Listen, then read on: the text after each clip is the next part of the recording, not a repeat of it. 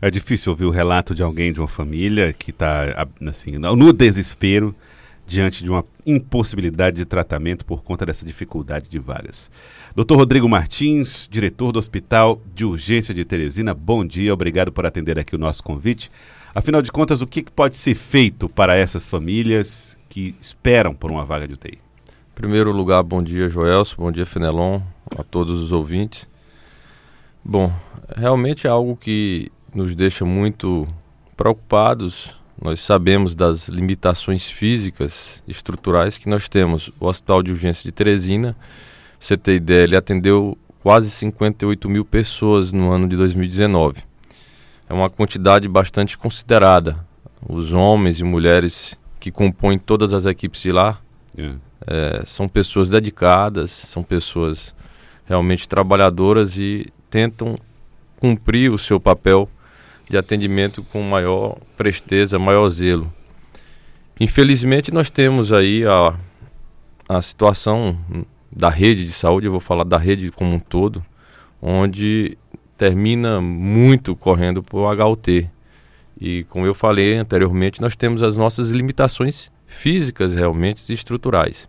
Mas é preciso que a gente, antes de qualquer, é, qualquer coisa, explique à população que esse tipo de transferência só ocorre através da regulação. Não existe um outro critério a não ser um critério de avaliação médica, de avaliação é, do paciente de cada, de cada caso. E o existe, que é essa regulação, doutor? Existe uma regulação já instalada no município que funciona bastante, onde o paciente que está internado, que foi atendido numa UPA, ele dentro dos critérios de saúde, de criticidade, ele passa por uma avaliação de um médico que cadastra no hospital, por exemplo, no hospital do Buenos Aires, e um médico que avalia lá no hospital de urgência de Teresina. E isso, esse critério, eu posso garantir à população e a todos que é um critério técnico, que não existe outro tipo de critério para que seja feita a transferência. Ninguém fura essa fila. Ninguém fura essa fila. É algo que é acompanhado também por outros, outros agentes. E, infelizmente, em algumas circunstâncias, algumas situações, nós terminamos é, ficando com as nossas unidades de UTIs, unidades críticas e até mesmo a sala vermelha, a sala laranja, que são salas de estabilização, é, lotadas, infelizmente impossibilitando a chegada de mais um paciente. É, doutor Rodrigo, pegando esse caso específico da idosa, Sim. porque um familiar que vê uma situação como essa, ele obviamente ele não entende e às vezes sequer quer entender todo esse processo de regular, re, regulamentação, de regularização, né? Sim, é, regulamentação, ou regulação, regulação, desculpe, obrigado. É, de regulação.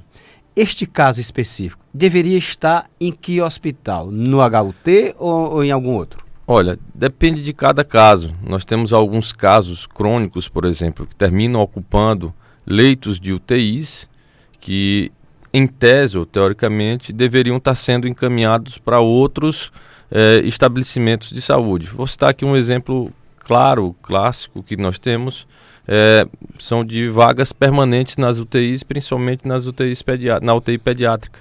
Nós temos pacientes moradores que, em tese, deveriam ter sido transferidas para o hospital infantil no entanto, o hospital infantil também tem as suas limitações. Existe ele já, também ele já saiu da condição de urgência e passou para uma situação e Isso, e isso acontece não somente na pediatria, e acontece em outros tipos é, de especialidades. Ele não tem mais uma indicação é, de estar no hospital de urgência de Teresina, porém nós não podemos simplesmente despachar o paciente no meio da rua.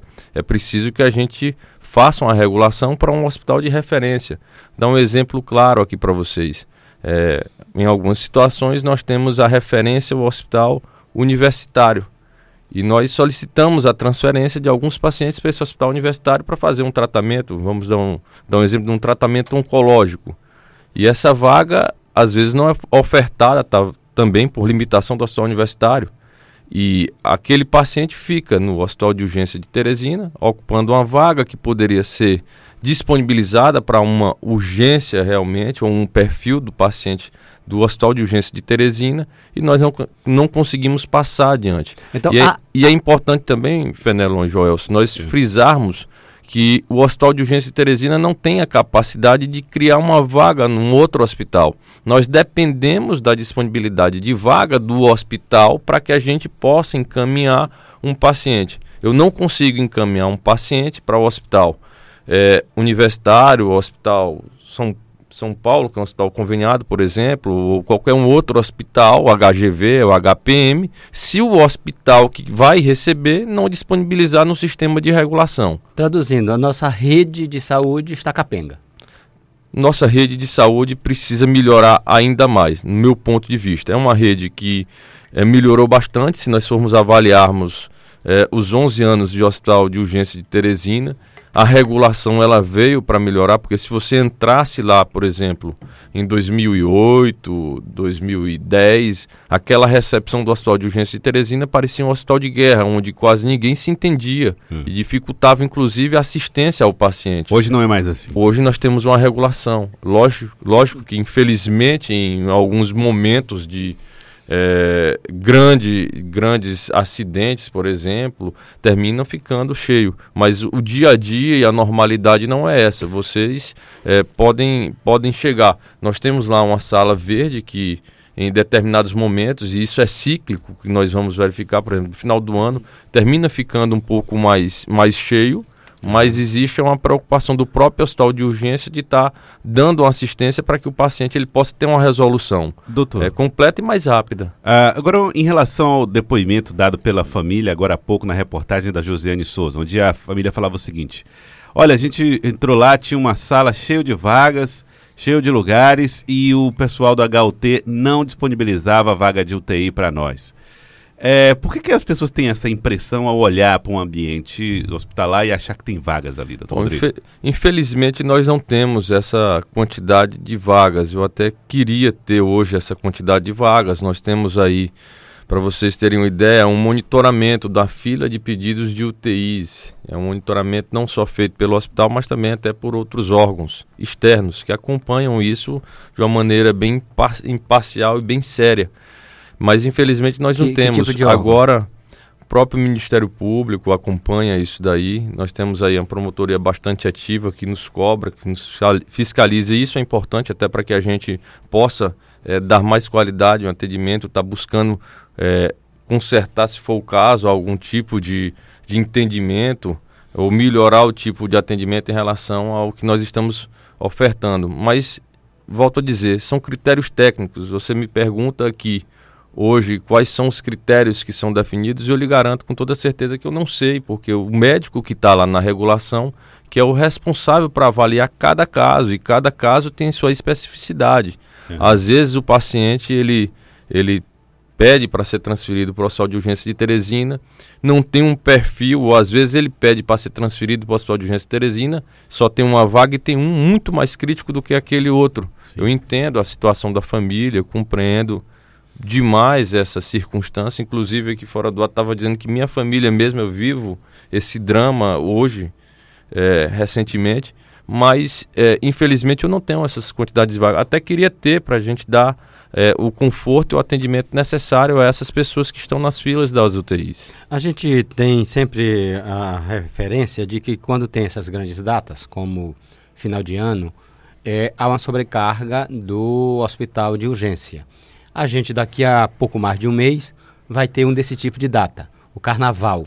Nesse momento, vocês estão fazendo algum tipo de conversa, por exemplo, com a rede estadual, para que essa sobrecarga não aconteça numa medida, vamos dizer, insuportável? Bom, na verdade a gente sempre tem reunião. Vale ressaltar, o doutor Telmo, assim que eu assumi, juntamente com a equipe da CESAP, nos procurou. Nós temos hoje uma rede de urgência é, da, do, do, estado do Piauí. Logicamente que nós discutimos bastante alguns casos, uhum. é, colocamos algumas situações, até porque o Hospital de Urgência Teresina ele tem as suas limitações, apesar de ser um hospital muito resolutivo, mas tem as suas limitações técnicas, limitações também é, estruturais físicas, e não dá para suportar tudo o que vem é, de todo o Estado ao mesmo tempo. Realmente é preciso que a gente tenha essa regulação até para que o serviço funcione. E nós temos conversado bastante. Logicamente, você ter ideia, nós já fechamos a escala de fevereiro, já tentando aqui cobrir 100% dos momentos do hospital para que não tenha um, uma solução de continuidade, para que a gente possa ter o atendimento completo, integral, como foi no final do ano e como deve ser no carnaval. Mas é preciso que a gente converse. Eu fui procurado pelo Tenente Coronel Ramos também, é, da Polícia Rodoviária Estadual, fui procurado também pela Polícia Rodoviária Federal para que a gente possa é, tentar diagnosticar esses problemas, sempre, até mesmo porque a grande maioria é, desses hum. pacientes são vítimas de acidente de trânsito, principalmente envolvendo é, motocicletas. Então é preciso que a gente faça um planejamento para essas datas mais festivas. É, doutor Rodrigo Martins, diretor do Hospital de Urgência de Teresina, já que você está tratando desse assunto, só para a gente colocar aqui mais ou menos em perspectiva o tamanho desse hospital, vocês fazem quantos atendimentos lá no HUT por mês uh, e qual o perfil? desses pacientes? É muito, é muito cíclico né, a quantidade, mas ano, ano de 2019 fechou em 57 mil e mais de 57.500 atendimentos. Então, são pacientes tanto do interior do estado quanto de Teresina, a maioria de Teresina.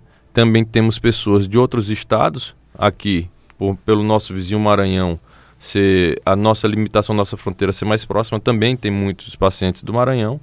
Mas é, principalmente o mal súbito sempre vem aí na frente e o acidente de trânsito. Quando você fala em acidente de trânsito, você fala também em acidente de moto. Sim. É realmente algo que nos deixa impressionado. E o que deixa também, é, de certa maneira, mais preocupados que são a, a maioria desses acidentes são envolvendo as pessoas economicamente ativas, que vai prejudicar não só a economia jovens como um todo. idade de trabalho. Não só jovens, mas pessoas também com idade de trabalho como um todo. Né? Hoje em dia a motocicleta ela está é, com um acesso muito mais, mais fácil para a população em geral. Então nós temos lá hoje pessoas economicamente ativas que realmente poderiam estar tá contribuindo com a sua renda familiar e, e por, por, conseguinte, na renda do Estado. Dentro desses números a que se referia, que perguntava o Joelso, né? Sim. Qual é a parcela de gente de fora de Teresina e especificamente de fora do Piauí? Olha, eu não tenho esse número preciso, mas eu, eu diria que cerca de 30% seria de, do, do, interior do estado, mais ou menos 30%, 35% de fora do estado e uns 5% de fora do Piauí. Posso estar aqui tá enganado porque eu tô tá, não tá, tenho esse tá dado exato, aproximado exato, tá? Mas, mas acredito que mais ou menos desse perfil. Teresina é recompensada por isso? É compensada por esse tipo de atendimento? Olha, até onde eu sei não. Até onde sei não. Existe aí um cofinanciamento estadual, existe aí algumas tratativas do próprio Ministério de modificar o financiamento, mas até o momento, e do meu conhecimento, não. O que é que o senhor espera, eh, espera mais, por exemplo, da rede estadual para que o HUT não fique tão sobrecarregado? Bom, é preciso e a gente tem conversado isso bastante. Vale ressaltar que o, que o Hospital de Urgência Teresina, e aqui eu não estou fazendo um, uma crítica é, por criticar, realmente uma crítica construtiva. E isso eu acredito que pouco a pouco a equipe do Telmo, que tem participado bastante lá na CESAP, tem tentado construir. É estruturar realmente os hospitais regionais, estruturar é, os prontos atendimentos. Nas, a regulação não está acontecendo lá? Nas, não, a regulação também está acontecendo sim, mas os pacientes deveriam ficar é, mais é, ser mais resolutivos, vou usar esse, essa expressão. Os hospitais regionais deveriam ser mais resolutivos, é, no meu ponto de vista, nessas cidades macro, nessas grandes regiões do estado do Piauí. É, poderia barrar. Logicamente, se nós formos comparar o início do, do HUT com hoje, Logicamente que os casos mais graves é hoje é que estão acontecendo. Então, aqueles casos mais simples que terminavam ocupando um leito sem necessidade na HUT, pouco a pouco tem diminuído. Mas é importante que a gente pense uma estruturação melhor da saúde nos, nos polos do Piauí. Tá aí, eu quero agradecer ao doutor Rodrigo Martins, diretor do Hospital de Urgência de Teresina, conversou conosco a respeito da situação do hospital e de como seria importante fortalecer essa rede para melhorar a qualidade do atendimento dos pacientes. Não é para melhorar a vida de quem trabalha no HUT, nem do doutor Rodrigo, nem de quem quer que seja, não, é do paciente. Aquele que está lá fazendo o atendimento, precisando do atendimento médico, melhor dizendo, para que tenha saúde, né, para tenha o direito a acesso ao tratamento de saúde. Muito obrigado, doutor Rodrigo.